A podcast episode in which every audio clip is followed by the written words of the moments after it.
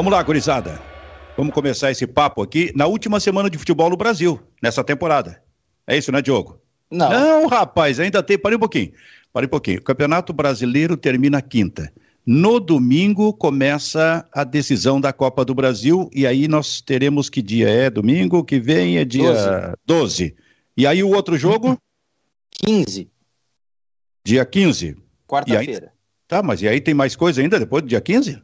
Não, daí acaba, né? Só que ah, tá. outra quarta-feira ainda. Né? Eu, como é que eu disse? Que eu disse que era a última semana? Isso. Ah, perfeito. Então tá. Então são duas semanas, na verdade, porque o futebol no Brasil nessa temporada termina metade da semana que vem, aliás, com o Atlético Paranaense e Atlético Mineiro, é, sem entrar ainda no programa, mas apenas esquentando. Vocês acham que o Atlético Paranaense tem condição, seja bem-vindo, Gustavo Fogaça, de ganhar esse título do Atlético Mineiro? Bom dia, Silvio. Bom dia, Diogo. A galera ligada no bairrista. Olha, é, o Atlético é muito, o Mineiro é muito superior ao Paranaense, né? Mas como são dois jogos mata-mata, aquela coisa tudo é possível, o Paranaense é um time cascudo demais, né, Silvio? Time acostumado, acostumado, tarimbado, sabe enrolar, sabe jogar uma final. Eu não duvidaria que eles conseguissem. Tem um excelente goleiro, por exemplo, se fosse para os pênaltis, seria uma, um, uma boa oportunidade do Paranaense ganhar também, levar para os pênaltis. Então eu não tiraria tanto as fichas assim, apesar do Mineiro ser bem mais favorito. É, eu acho que o Atlético Paranaense é um bom time, mas agora né, ainda tem algumas preocupações no campeonato brasileiro, pequenas, é verdade, mas tem, e não está 100% focado na competição ainda, talvez demore um pouco, e tem que ver como é que vai estar tá o Nicão, né, que sentiu no jogo contra o Cuiabá, ele sentiu um pouco posterior da coxa, e esse jogador é o principal atleta do Atlético Paranaense, né, sem sombra de dúvidas é o melhor atleta que o Valentim tem, Valentim que ganhou o bilhete premiado, né, Silvio Benfica e Gustavo Fogaça. É o, um dos piores treinadores do futebol brasileiro e ganhou um bilhete premiado que hum. conquistou um título aí da Sul-Americana e pode conquistar o título da Copa do Brasil. Fogaça, por que, que ele é tão definitivo assim, Fogaça? Eu ia fazer essa pergunta, por que, que ele acha que é um dos piores do Brasil, Diogo? Em, base 15... sua, em base à sua opinião, por favor. Rodadas, 15 rodadas do Campeonato Brasileiro, ele não conseguiu fazer absolutamente nada. Ele tem mais de 50% de derrotas. Tá, isso é suficiente. além, além, do além do trabalho pífio que ele fez no Cuiabá também, é, foi demitido do Cuiabá. Cara, o, a, o Valentim é o maior sortudo do mundo. Se eu tivesse a sorte do Valentim, talvez eu só não fosse bonito como ele, mas de resto, talvez eu tivesse mais sorte na vida. É muito definitivo, cara. Abre esse final de ano, Natal, Ano Novo, abre um espacinho nesse teu coração. Não, aí. esse final de é semana. Tão, tão, duro. Esse final de semana eu quase passei mal, né, Silvio? Mas daí eu peguei e fui ao shopping, né? Eu, uma, eu, quase tive uma síncope, porque tem um colega do nosso programa aqui, que não é o Kleber Grabowska, hum. mas o nome dele é Gustavo, que ponderou a possibilidade do Cuca na seleção brasileira. Eu tenho que enlouquecer. Enlouquecer. Aí tu quase foi no shopping, né? Já vai responder, não, viu, Fogaça? Aí eu fui. Aí, aí já, o Fogaça já vai responder. É, mas eu tenho, aproveitando que ele disse que quase foi no shopping, o brasileiro nunca usou tanto, a informação de hoje, o rotativo do cartão de crédito. O recorde foi de 21,6 bilhões em outubro, aponta a inadimplência.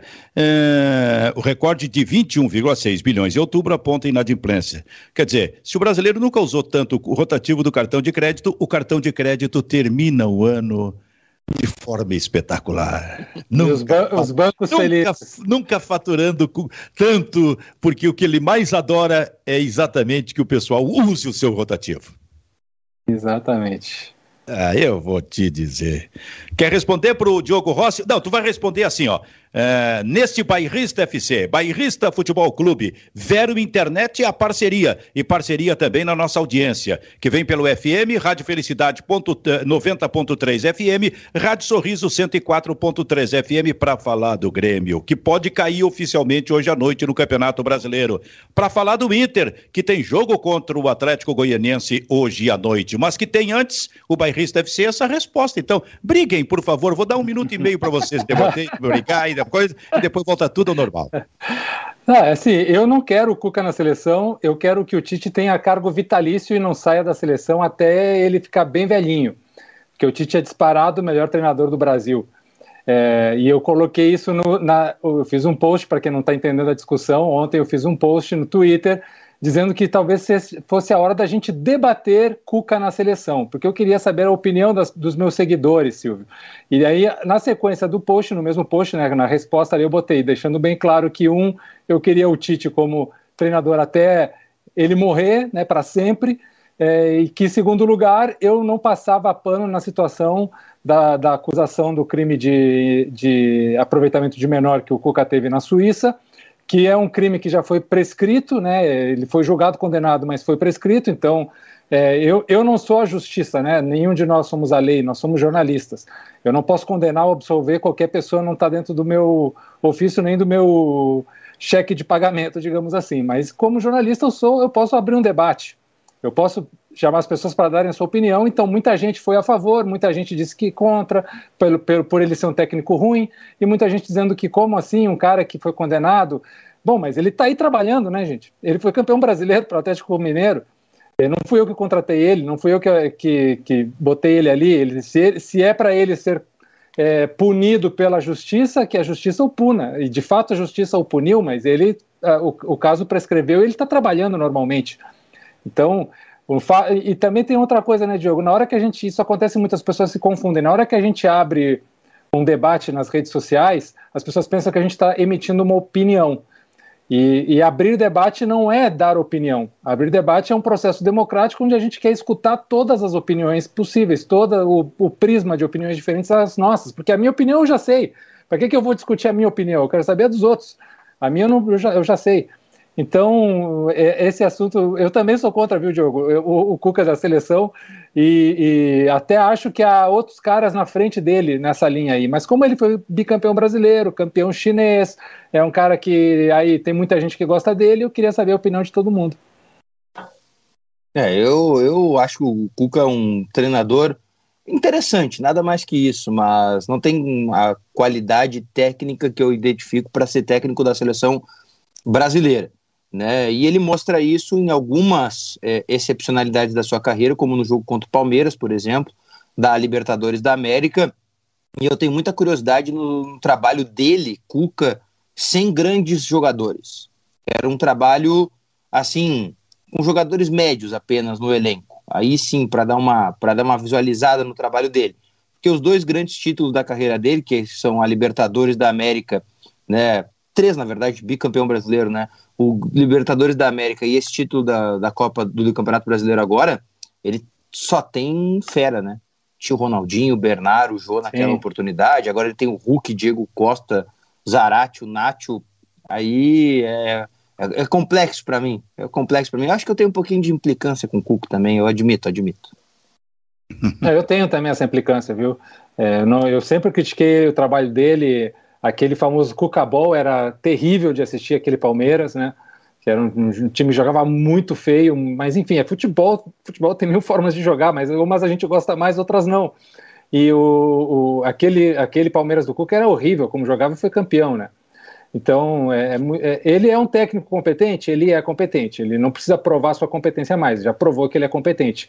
Agora, se ele tem nível para a seleção brasileira, aí são outros 500, né? Porque realmente eu, eu não vejo ele na seleção. Ah, mas o técnico não vai ser o Renato? é, acho que o Renato. O Renato acho, perdeu. Sendo sincero, assim, ô Silvio, eu tenho, eu tenho dúvida de encontrar o futuro do Renato no Brasil. Sabe que eu estava pensando nisso, né? Por onde o Renato vai retomar, vai recomeçar? É, lá na, na praia fazendo futebol aí. Vai ficar ali de boa, é. tranquilo. Não, mas eu tô, eu tô de propósito perguntando isso, porque nenhuma chance do Renato vir pro Grêmio de novo? Será que ele Nem, não vai treinar? Nenhuma, nenhuma. Não, Na. Série B, não. zero, zero, zero, zero, É, é. Acho vai, que nada. Ele, acho ele que vai ter que é retomar é meio por baixo aí, né, cara? Ah, eu tô pra te dizer o seguinte, ô Silvio, eu acho que ele vai parar no Fluminense do Felipe Melo. É, eu também acho. Fluminense, Vasco, né? Uma coisa assim. É isso aí. Deixa eu só dizer uma coisa para fechar esse capítulo aí, é que uh, o Tite com a comissão técnica, ele abriu assim uma diferença muito grande para os outros técnicos e comissões técnicas de, eh, aqui no Brasil, né? Com esse trabalho feito na, na, dentro da CBF, porque, porque é um trabalho completamente diferente daquele que foi feito até o Dunga que foi o último treinador antes do Tite assumir. Não quero dizer com isso que o Tite seja assim é, extraordinário, definitivo, nada vai surgir melhor do que. Não, não, não, não é isso que eu estou dizendo. Só, o, o, que eu estou querendo dizer é que o Tite, quando começou o trabalho na CBF, ele colocou. Foi um, é um trabalho diário de assistir muito, de trabalhar muito, de contatos, de viagem, esse tipo de coisa, coisa que nenhum treinador tinha feito. Aliás, o Kleber Xavier tá, tá, tá dando. Esteve lá no Barcelona, esteve num outro jogo também, tá lá agora. Lyon em Lyon, quer dizer, eles, eles estão andando sempre, como sempre. E a capacidade de leitura, de interpretação, de avanço do Tite, aí sim, o técnico especificamente, em relação a todos os outros do Brasil, essa diferença ainda é muito grande. Tomara que os outros técnicos eh, se aproximem mais desse tipo de trabalho. E tomara até que surjam novos treinadores no Brasil, talvez também esteja faltando isso nesse momento. É, é, o legado que o Tite vai deixar quando ele decidir sair da seleção é enorme, né? Porque ele, ele estabeleceu um método de trabalho lá dentro da CBF, um formato de trabalho, uma linha de trabalho, um comando de trabalho, e tudo isso está sendo documentado. Né? Foi até escrito, eu tive acesso a um manual de, de ideias e, e, e preceitos e sobre treinamento do Tite. Isso aí nenhum treinador na história da seleção brasileira fez. Ele está deixando isso lá. No dia que ele sair, quem quiser evoluir a partir desse ponto vai ter essa possibilidade, que é o que o Guardiola, por exemplo, faz. Em todos os clubes que o Guardiola teve, ele deixou lá um livro escrito por ele com tudo que ele fez de treinamento, ideias, planejamento, para que quem quisesse começasse de um ponto ali onde ele tinha deixado. É, coisa que, por exemplo, o Jorge Jesus não fez no Flamengo, né? Até a reclamação lá dentro do Flamengo é que ele não compartilhava nada com ninguém, ninguém sabia o que, que, tinha na cabeça dele da comissão, que ele trouxe toda a comissão de fora e ele não compartilhava informação e conhecimento com ninguém. Esse tipo de treinador, ele não serve para o clube. Ele pode trazer título, pode trazer dinheiro, mas ele não, né? Ele não deixa nada ali. Depois, não, quem vem na sequência tem uma dificuldade enorme. É claro que, né? A gente está falando de Brasil. Qualquer treinador que vier depois do Tite, provavelmente vai querer fazer to tudo totalmente diferente. Né? Vai querer impor o seu nome, vai querer mostrar. É, talvez não aproveite isso que ele está fazendo lá. Mas o fato de ter lá isso já é, é, referenciado, entendeu? Já é uma coisa de dizer assim, poxa, esse cara é diferente, esse cara tem uma visão é, ampla e ele entende o lugar que ele está no momento. Só isso aí já vale ter o Tite lá. Então, gurizada, então, senhor Diogo Rossi, a noite pode ser definitiva para o Grêmio. Porque o Grêmio, de alguma forma, nesses últimos tempos, ganhava um fôlego aqui, ganhava um fôlego ali, e incrivelmente foi levando para o final do campeonato a sua decisão de será ou não rebaixado.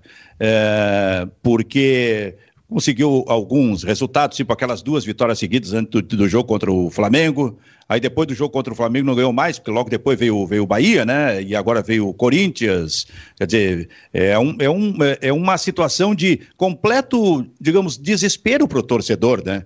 Porque a essa altura não sei nem se o torcedor já não queria que estivesse definido isso aí, essa situação mesmo caindo para a segunda divisão, porque realmente é uma coisa dramática, assim, é uma coisa que mexe com o torcedor.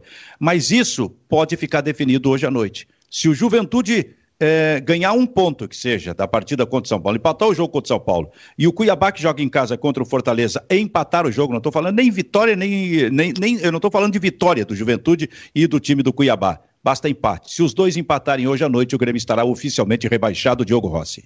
Exatamente, Silvio. E o, a máxima verdadeira é que o Grêmio deixou para segunda-feira né, a sua possibilidade de permanência no Campeonato Brasileiro ou não. Né? Dependerá agora dos adversários, por óbvio, já dependia também dos adversários para permanecer, né? não poderia apenas com as suas próprias forças permanecer na elite do Campeonato Brasileiro, mesmo que tivesse vencido o Corinthians ontem, mas agora ainda mais, né? E mais do que isso, pode dar o gosto, já que nós vivemos a rivalidade Grenal 100%, pode dar o gosto de ver o time cair no meio do jogo do Inter, né?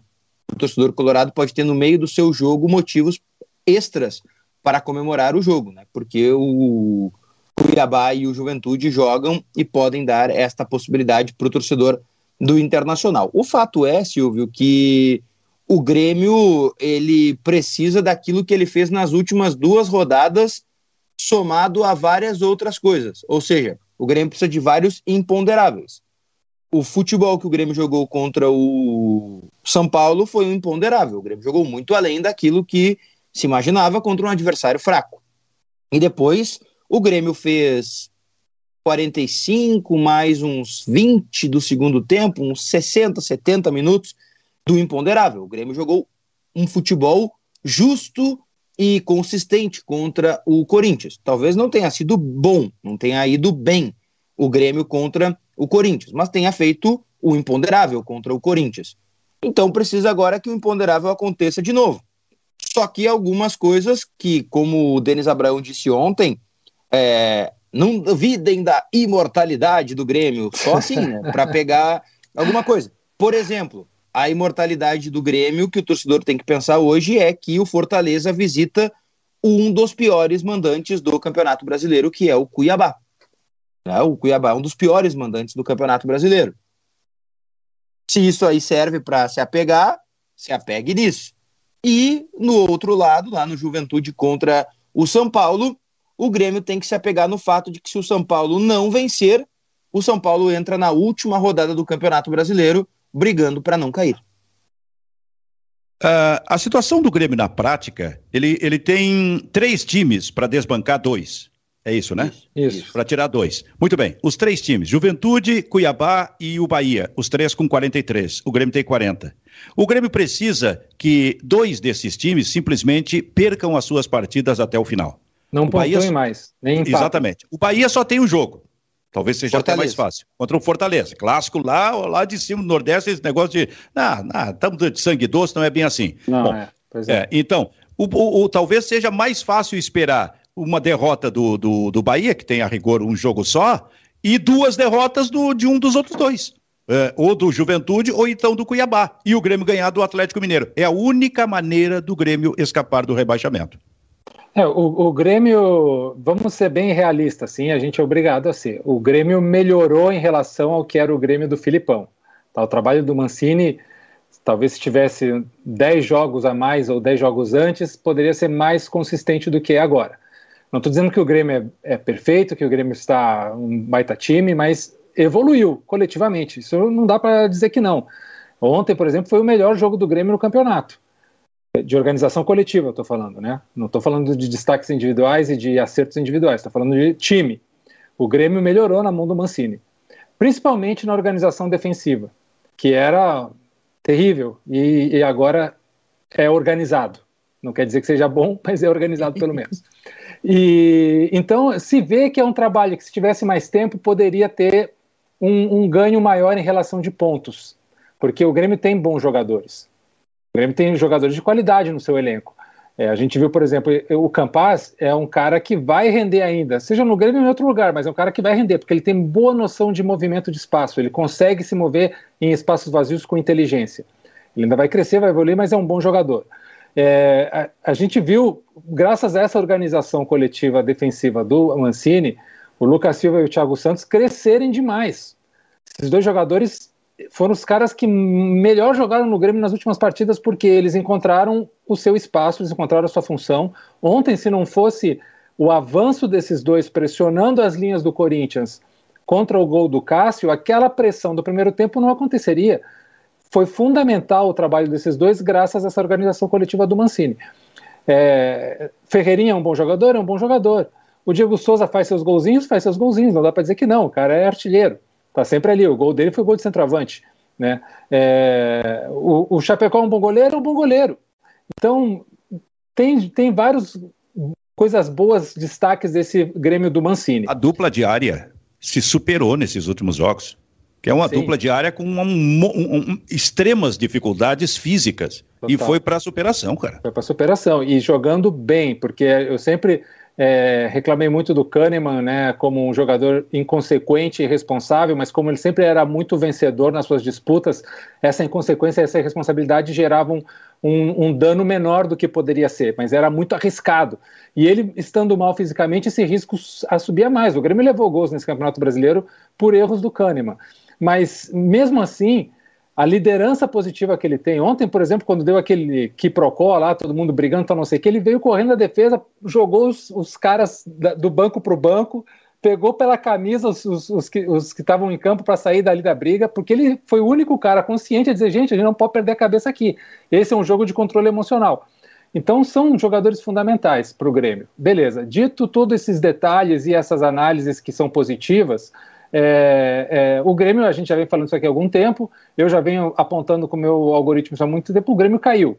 É, é muito improvável que o Grêmio é, consiga se salvar, não pelo seu futebol, porque o Grêmio está num caminho de ser um time em evolução no seu futebol. Se o Grêmio jogar o que jogou contra o Corinthians, vai ganhar do Atlético Mineiro, provavelmente ganhe. Mas é, eu não posso pensar que esses três times, de repente, do nada, não pontuem mais.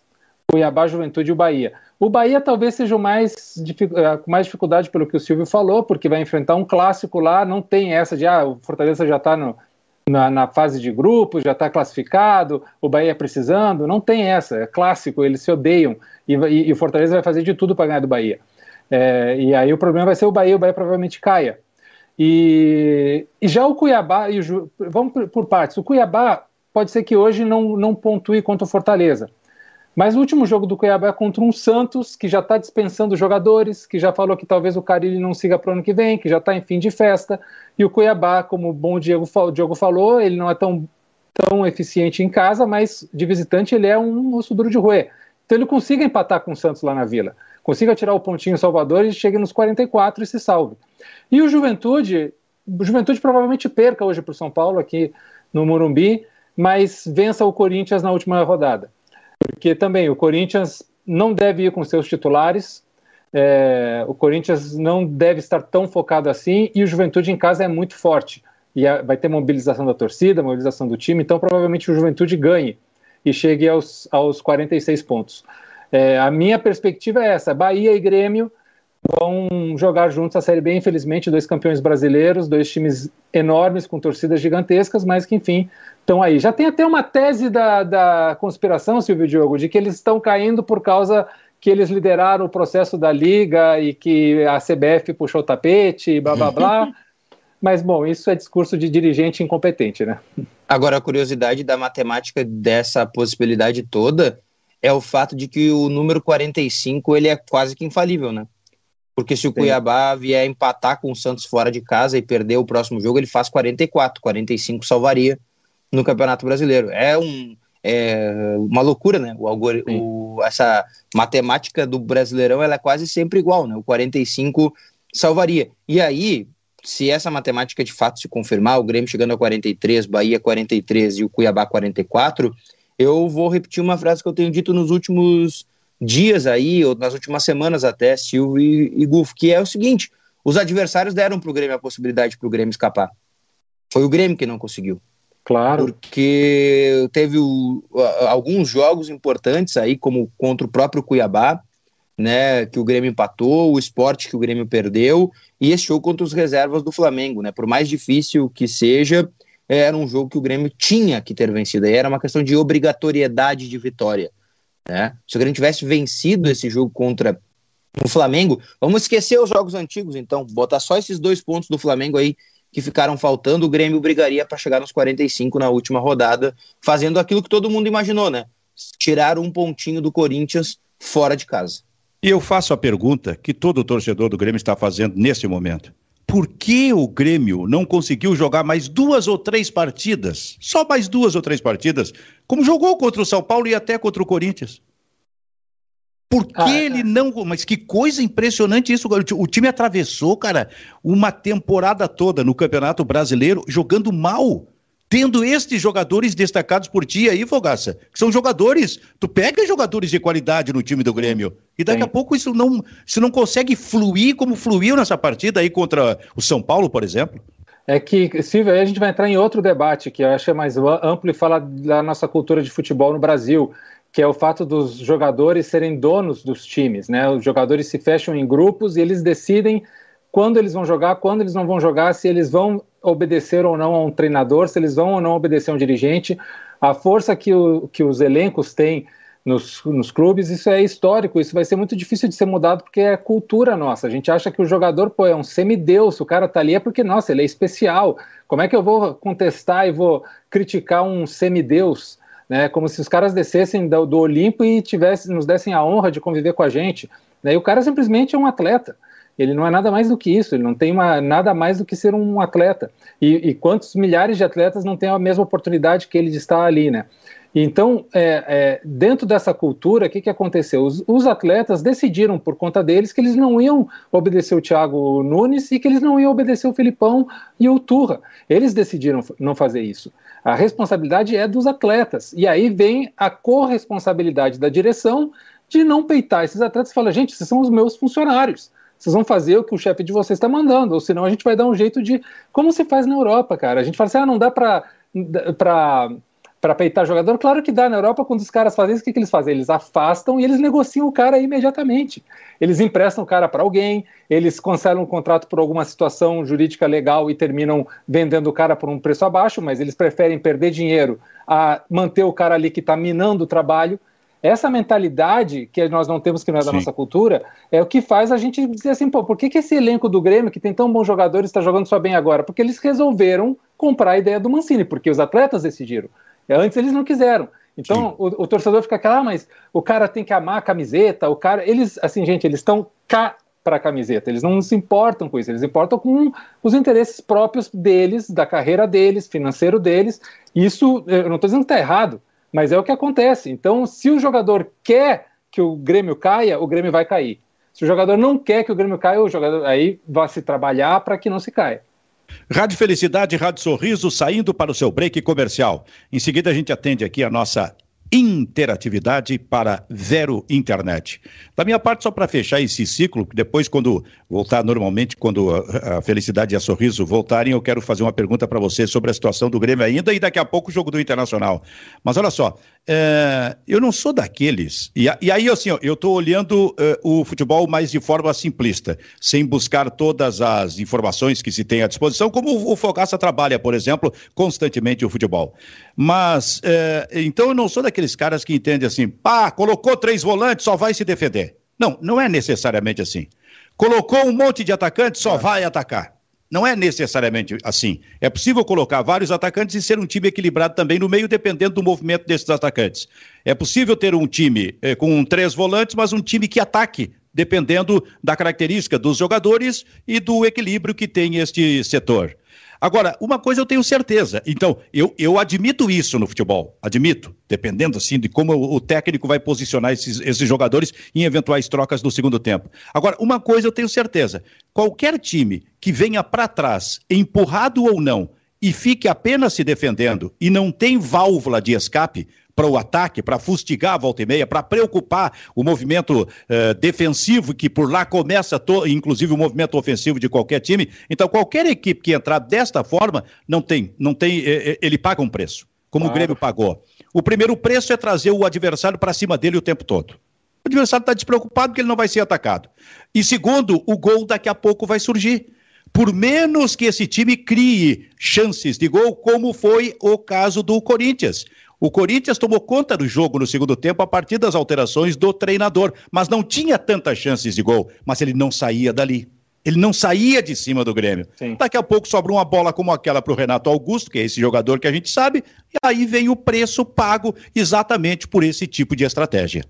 É, na verdade, sobraram duas, né? Porque ele errou a primeira e aí é, na é. segunda ele é faz. Ele calibrou o pé antes, né? É. Agora tem um detalhe, né, Silvio, que eu concordo com, com o Gufo e que eu queria ponderar sobre a questão que envolve porque o Grêmio não jogou antes assim no campeonato. É rapidinho, mas eu respondo a pergunta que tu colocou aí junto. O Grêmio se desesperou muito rápido no Campeonato Brasileiro e quando se desesperou na oitava rodada do Campeonato Brasileiro, tomou uma decisão de estancar o sangramento sem olhar se de fato era uma ferida tão grave, né? E aí colocou todo tudo que podia ali naquele primeiro socorro com o Filipão e não deu certo, porque não era o estilo de jogo do elenco, não era a ideia de futebol desses jogadores e o Grêmio se perdeu por mais de 19, por mais de 15 rodadas no Campeonato Brasileiro. E aí eu não pondero que o time do Grêmio tenha uma evolução muito maior do que essa com o Mancini e também não faço elogios é, tão grandes assim ao Mancini. Agora, é só observar o encaixe que houve entre o treinador e o estilo e o estilo dos atletas. Agora, uma coisa que o Mancini errou ontem e que faz com que o Grêmio venha para trás, e é uma coisa que eu não sei se com o tempo ele conseguiria corrigir, Talvez sim, talvez não. Aí a gente teria que apenas fazer um trabalho de futurologia, não tem como saber. Mas ele viu que três volantes nesse time do Grêmio não dava certo, não deu certo em nenhum momento. E ele seguiu repetindo, seguiu repetindo. Isso é uma coisa que acontece quando tu tá num processo que tu tá tentando aperfeiçoar um problema. Né? E aí ele repetiu esse problema. E ele tem outros problemas assim que me parecem claros, e aí não é dele, eu acho que é um contexto do Grêmio. Porque ele, ele e o Grêmio, e aí eu vou usar o Mancini porque foi ele quem falou, é, o Grêmio como um todo, na, na pessoa do Mancini, e às vezes até na do Denis Abraão, eles acham que a imprensa, e, e os torcedores especialmente, eles são inocentes ou burros. Eu vou usar a palavra burro, que é melhor. São sim. burros, que a gente não acompanha o que acontece. Gente, hoje em dia, não precisa ser imprensa, não precisa ser imprensa para fazer isso. Bota no Google aí, Flickr do Grêmio, que é o site onde tem as fotografias dos treinos do Grêmio. Muito bem feitas, por sinal, pelo grande Lucas Webel. Tá lá o Alisson treinando todos os dias. Aí ontem ele vai me dizer que não colocou o Alisson porque o Alisson tá machucado. Bom, cara pálida, se o Alisson tá machucado porque o Elias ficou em Porto Alegre. Sabe? É o conceito. Eles não sabem o conceito da coisa. Então eu entendo que é por isso, Silvio, que o Grêmio também traz seu adversário para cima, não consegue evoluir dentro do jogo, porque está travado em algumas, alguns momentos dentro do seu próprio clube, de algumas decisões, de algumas ponderações dentro das definições que vai fazer. Eu, já, eu vou te pedir aquela velha ajuda aqui, Diogo Rossi, claro. porque para velho internet, internet fibra com ultra velocidade, eu só quero colocar aqui também, pela interatividade, a participação de quem nos acompanha neste momento no Bairrista FC. É, dá uma dica para gente aí, o, o Diogo. Vamos lá, Silvio. Pessoal mandando recados para a gente aqui no nosso programa, né? Lembrando para deixar o like lá no Bairrista FC. Mais de 300 pessoas estão nos acompanhando e recados que chegam como o do Bruno Santos.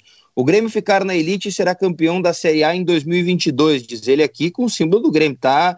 Otimista. O Mauro Cade, eu fico abismado como a mídia tenta culpar o Filipão, que fez quase todos os pontos do time. O único que viu que o Grêmio deveria estancar atrás primeiro. O Mauro Cade está me dando uma paulada aqui, já que eu fiz uma crítica ao Filipão. O Cleidemar Goulart diz assim: ó, querem me enlouquecer, o Grêmio se apavorou muito cedo quando fez dois pontos em 24, quando era para se apavorar então. Meu Deus, Quanto o Thiago Nunes paga para a imprensa gaúcha defender ele tanto assim? A mim não chegou nenhum dinheiro aqui né, nesse eu, momento. Eu, eu não estou acostumado com isso, viu? Eu, é. eu sempre acho que quem mexe com isso é porque é, quem, quem provoca é, alguém sim, com sim. isso é porque ele pessoalmente mexe com exato, isso. Exato. Com todo respeito aí, mas não é possível, cara. Não é possível traba trabalhar com esse nível, por favor. E a Andresa Padilha diz assim: ó, quero ver o Rafinha tocar o cavaco na segunda, diz ela, que é torcedora do Internacional. Muito obrigado é. a todos que mandaram recado Rafinha aqui. não fica, né? Rafinha não, não fica. Não. Só quero dizer Douglas coisa... Costa não fica. Não, aí que tá, Silvio. Peraí que caiu o meu celular aqui. Peraí, peraí, peraí. peraí. Tem problema. Só o... o celular aqui caiu, né, gente? Pelo menos por enquanto só o celular. Detalhe é o seguinte, ô Silvio, que eu posso te dizer é o seguinte: o Thiago Nunes, que não me paga nada para que eu fale bem dele, tá indo para Libertadores, né? É isso que eu ia dizer, Diogo. Quer dizer, vai botar o Ceará. Assim, eu sei que tem muita gente que tem preconceito com times como o Ceará, achando que o Ceará é um time pequeno. Então o cara nunca foi em Fortaleza para ter ideia do tamanho do Ceará. Mas o cara tá botando o Ceará na frente de Internacional e Grêmio na tabela do Brasileiro. Acabou aí a discussão. Não tem mais debate sobre isso. Né? E, e, e, Silvio, sobre aquela tua pergunta de, de, da recuada do Grêmio, né, como chamou o Corinthians, que é um time que tem jogadores de muita qualidade que, e que está sendo muito criticado o trabalho do Silvinho, e eu concordo em muitas das críticas. É, o, o Silvinho não conseguiu plasmar as ideias dele, que é, não são ideias ruins, mas talvez falte a ele a capacidade de transformar isso em execução. A gente nota que tem uma dificuldade dos atletas em entender as ideias. Eu consigo perceber o que, que ele quer e isso não acontece em campo, mas não é porque é uma má vontade. Talvez não esteja conseguindo fazer a transmissão no treino do que, que, é, que precisa ser feito. Olha que são jogadores inteligentes, rodados, passaram pela Europa, pelo Oriente, enfim. Mas é, é, essa, esse recuo do Grêmio eu até consigo entender, Silvio, ontem, porque assim, o Grêmio não, o Grêmio estava com a calça nas mãos Aquele 1 a 0 era ouro, era uma situação assim, gente, eu não posso abrir mão disso aqui de jeito nenhum. Agora, quando tu começa a chamar o adversário muito para trás e tu não dá a ele o medo de se proteger também num contra-ataque, aí, claro, em algum momento os jogadores de qualidade vão achar espaço, vão achar um momento para finalizar. como eu tinha falado antes que o Thiago Santos e o Lucas Silva tinham dado um upgrade no sistema defensivo do Grêmio e a organização coletiva fazia deles é, é, jogadores de destaque, quando o Sarará entrou, isso aí, por causa desse processo de treino tão capenga de pouco tempo e o Grêmio não ser um time tão competitivo, ele não conseguiu repetir o mesmo modelo. Então, o gol do Renato Augusto é numa indecisão de marcação daquele espaço. O Thiago Santos está olhando ele com a bola ali a uns 5, 6 metros e o Sarará não sabe se, se é, desfaz a linha ou vai pressionar o, o, Renato Augusto. E os dois, nessa dúvida, deixam um espaço para ele que já tinha calibrado o pé antes, mais ou menos no mesmo espaço. O jogador de qualidade aproveitou o espaço e fez o gol. Então, há o mérito do Renato Augusto, foi um golaço sim, mas há também a falha de um time que está em construção em pouquíssimo tempo e que não consegue, com as peças reservas, repetir os mesmos modelos. Isso é do futebol, não tem o que a gente falar. Isso acontece, é assim, não tem jeito. Às vezes a sorte é a favor do que está treinando menos, mas às vezes, na maioria das vezes, a, a sorte é a favor de quem está mais organizado, e foi o que aconteceu. Por falar em sorte, o Inter deu sorte com o empate do Ceará contra o América Mineiro, Diogo Rossi?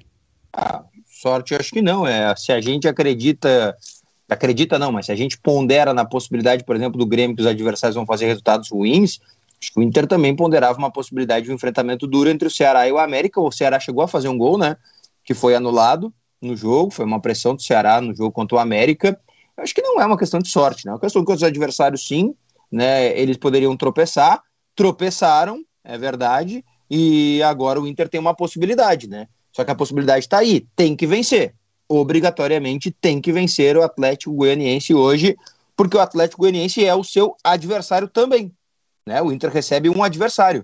Se o Inter tem 48 e sonha, o Atlético Goianiense com 47 também sonha, né? Com essa possibilidade. Olha que loucura, né? Até ontem brigando contra o rebaixamento, hoje sonhando com uma possibilidade de pré-Libertadores com 47 pontos. Então, é um adversário difícil?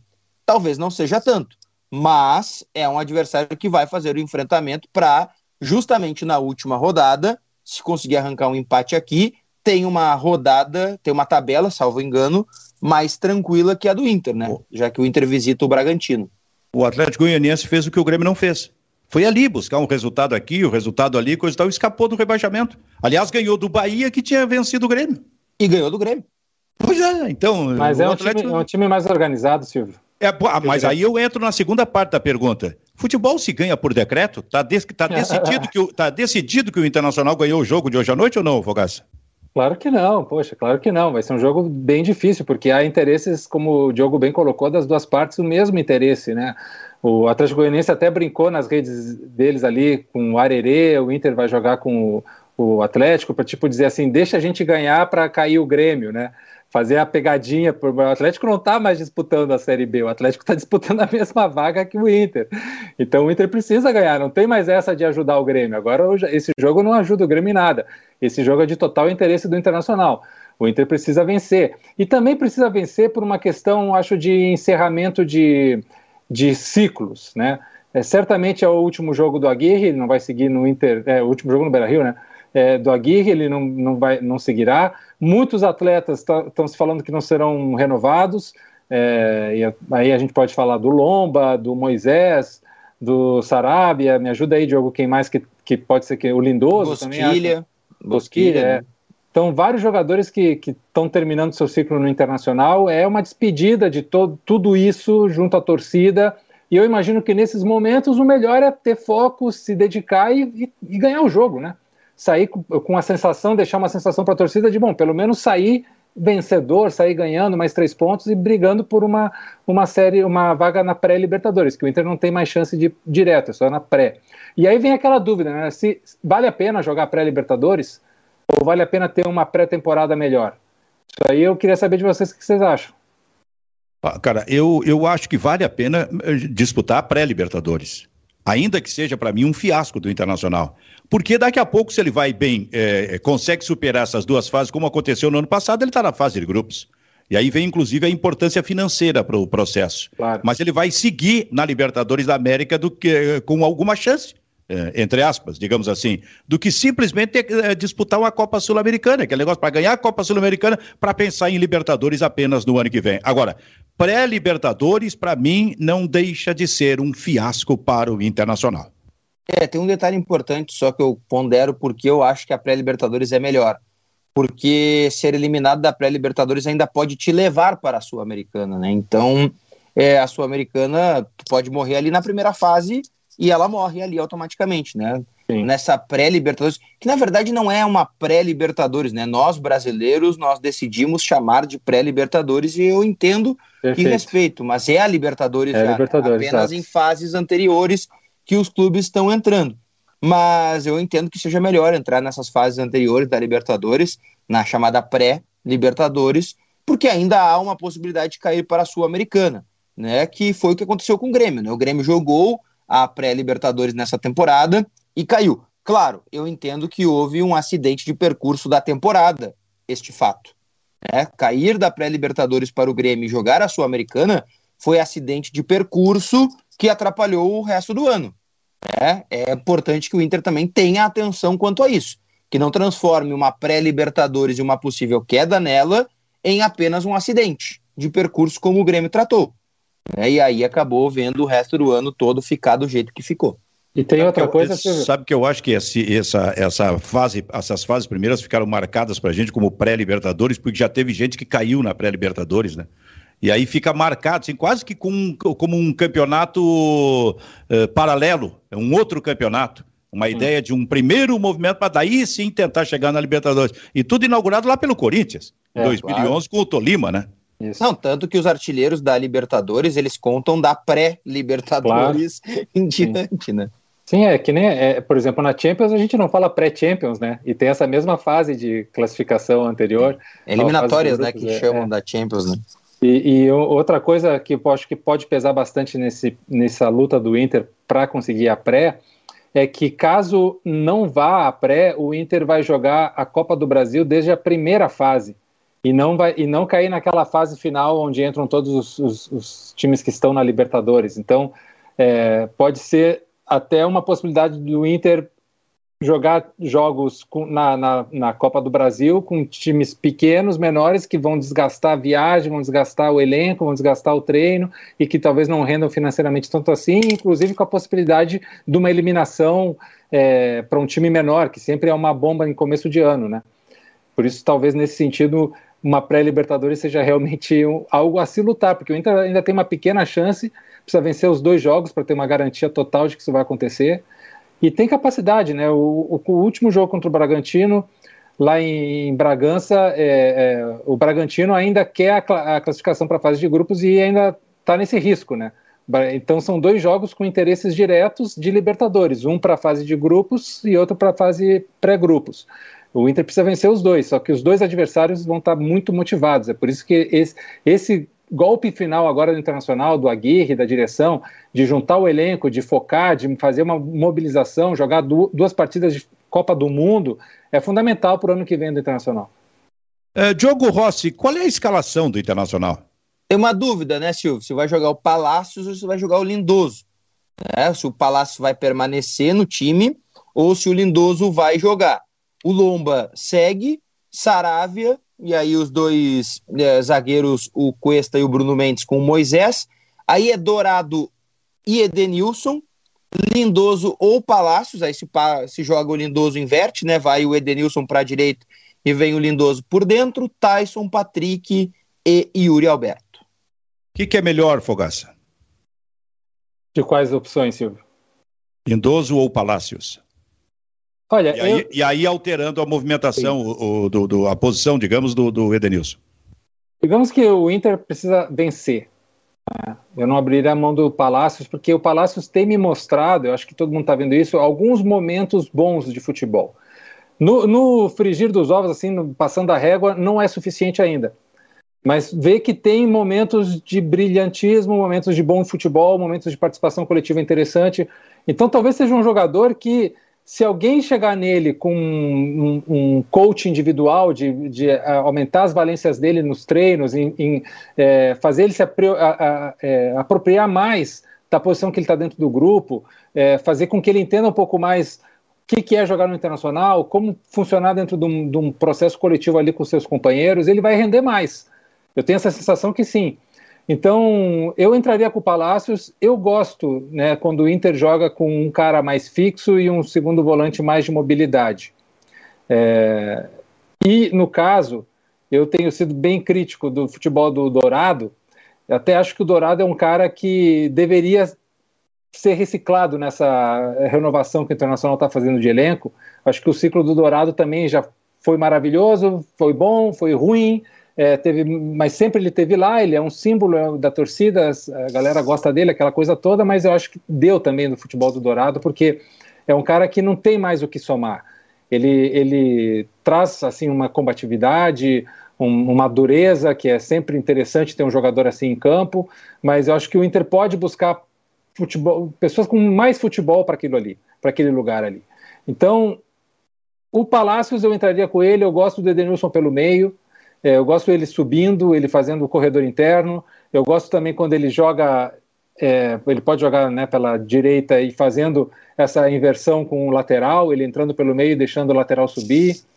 É, e aí botar somente talvez um volante mais fixo e entrar com quatro caras de meio mais mobilidade para abastecer o Yuri Alberto. Eu entraria assim buscando a vitória, né? Depois do decorrer do jogo, ver o que, que acontece. Apesar que o Aguirre não tem feito boas leituras da partida, isso também é preocupante.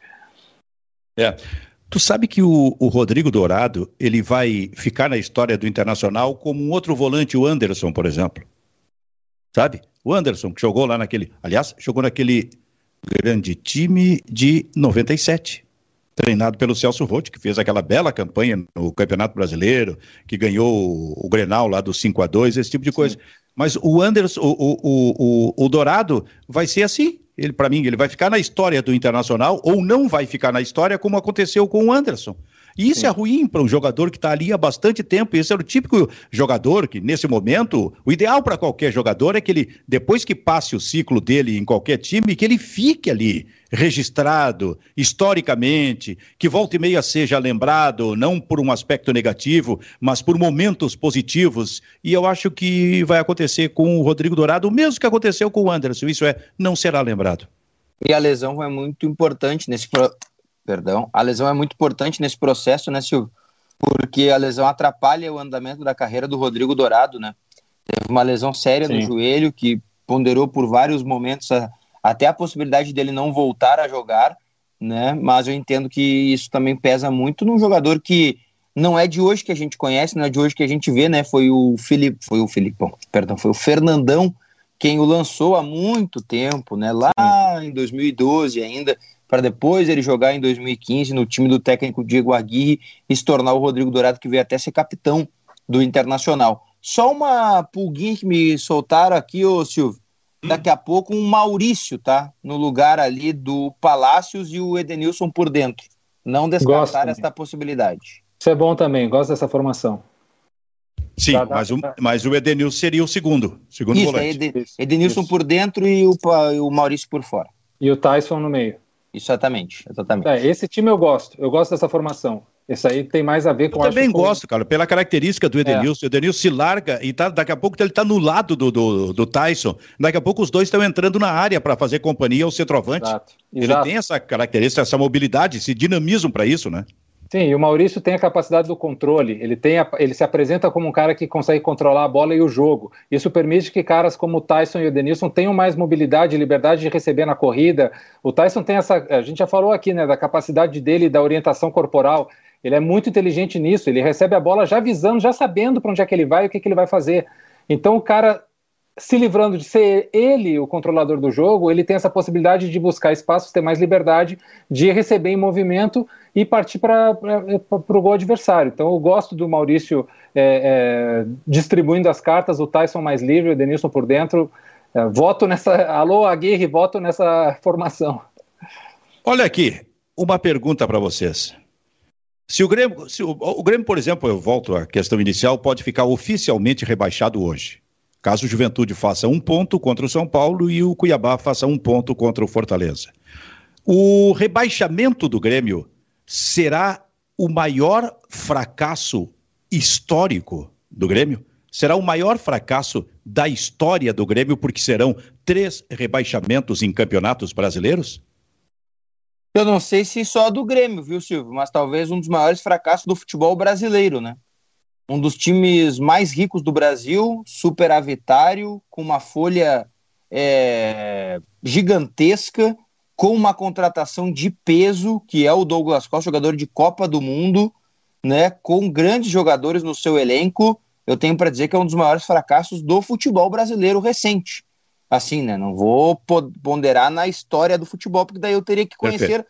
toda a história do futebol. Mas eu, para te responder, eu te diria que sim, com certeza é. é.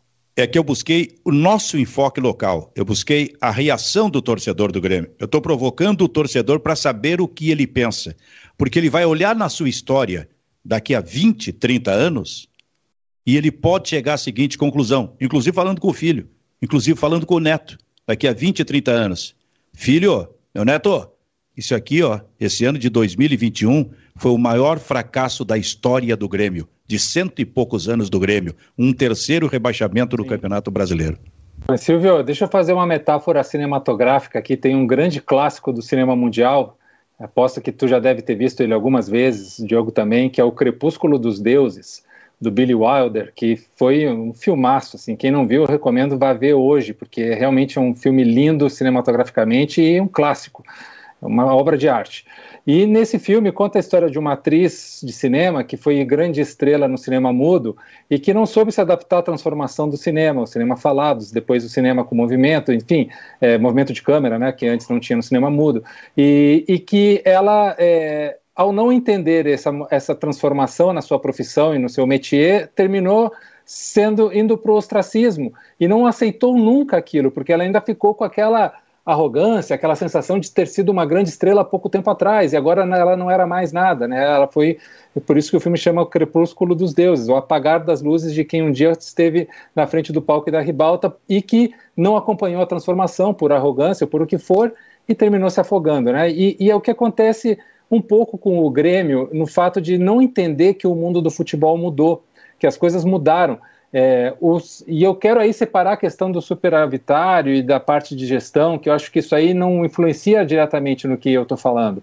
Por isso aí é um grande mérito, e esse mérito ele não, não influencia no que eu quero dizer que é, é o, os processos do futebol, os processos da gestão de grupo, da gestão de metodologia, o processo de tra trabalhar a partir da análise de desempenho e transformar isso em ideias, em execução e tentar fazer o melhor possível dentro de campo, porque no campo tem um adversário, não adianta fazer tudo bem certo se lá tem um adversário que vai te, o, o, tempo inteiro quebrar essas tuas ideias, mas saber ter um, um, ali um, uma bíblia de ações para na hora que o adversário vier com isso saber o que fazer. O Grêmio é, menospreza isso já há alguns anos.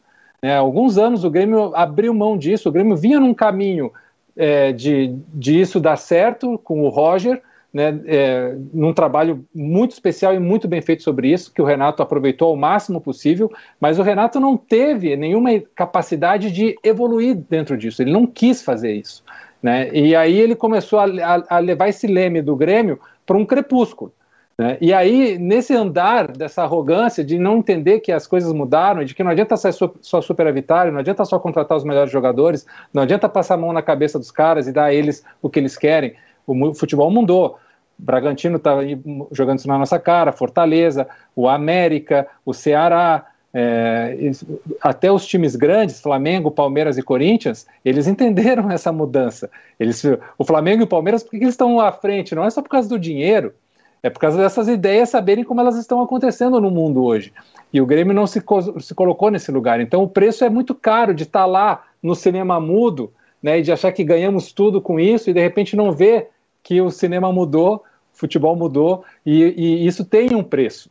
E o preço está sendo esse rebaixamento histórico. Com certeza, Silvio, é, é, o maior fiasco da história do Grêmio, é, porque é, o Grêmio tinha tudo para que isso não acontecesse. A diferença dos outros dois rebaixamentos que nós já falamos aqui no programa, que foram ambientes totalmente diferentes, contextos diferentes, históricos, enfim, o, aquele rebaixamento de 2004, o Grêmio estava na pindaíba da pindaíba do, fim da linha, em todos os aspectos, ou seja, o Grêmio caiu porque era para cair, não tinha outro jeito.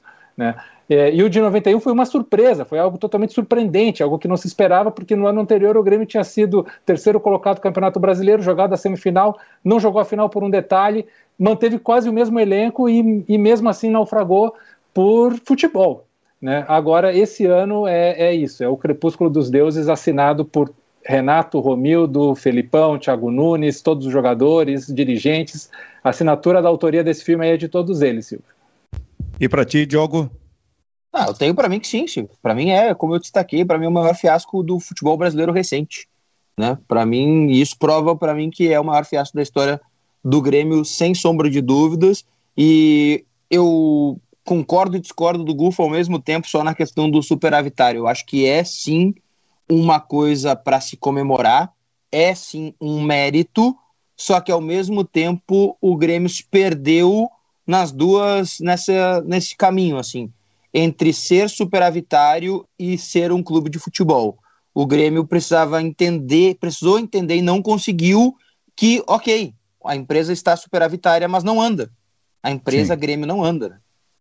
Gurizada, a gente tem um minuto para encerrar o programa, então eu pergunto para ti, Gustavo Fogaça, o seguinte: Juventude contra o São Paulo, Juventude consegue esse ponto? Não, vitória de São Paulo. E o jogo do Cuiabá contra o Fortaleza? Empate. Uh, para ti, Diogo Rossi, Juventude contra São Paulo? Consegue o empate. E o Cuiabá contra o Fortaleza?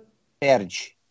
Perde o Cuiabá? Perde o Cuiabá. Portanto, vocês deram a boa eh, eh, notícia para o Grêmio que o Grêmio não cai hoje. Se for cair, vai ser na última rodada. No entender é. de vocês, porque sim, os dois sim. não conseguirão eh, esse empate, é... esse ponto que eles estão procurando. Sim, vai ser Se é rodada. que isso é bom, né? Se é que isso é bom. É, essa é questão não, de é, interpretação. É, é, pior, né? Porque o Grêmio vai jogar bem, vai ganhar do Atlético Mineiro e não vai conseguir se salvar. Isso que é mais trágico. Tem coisa pior ainda. Vai ser rebaixado em casa. Sim. Se ainda pior aumentando essa ideia de que será o maior fracasso da história do Grêmio. Muito obrigado, Fogaça. Valeu, Silvio, Diogo. Diogo Rossi, muito obrigado. Valeu, um grande abraço. Valeu, Bairrista FC fica por aqui. Tchau, tchau.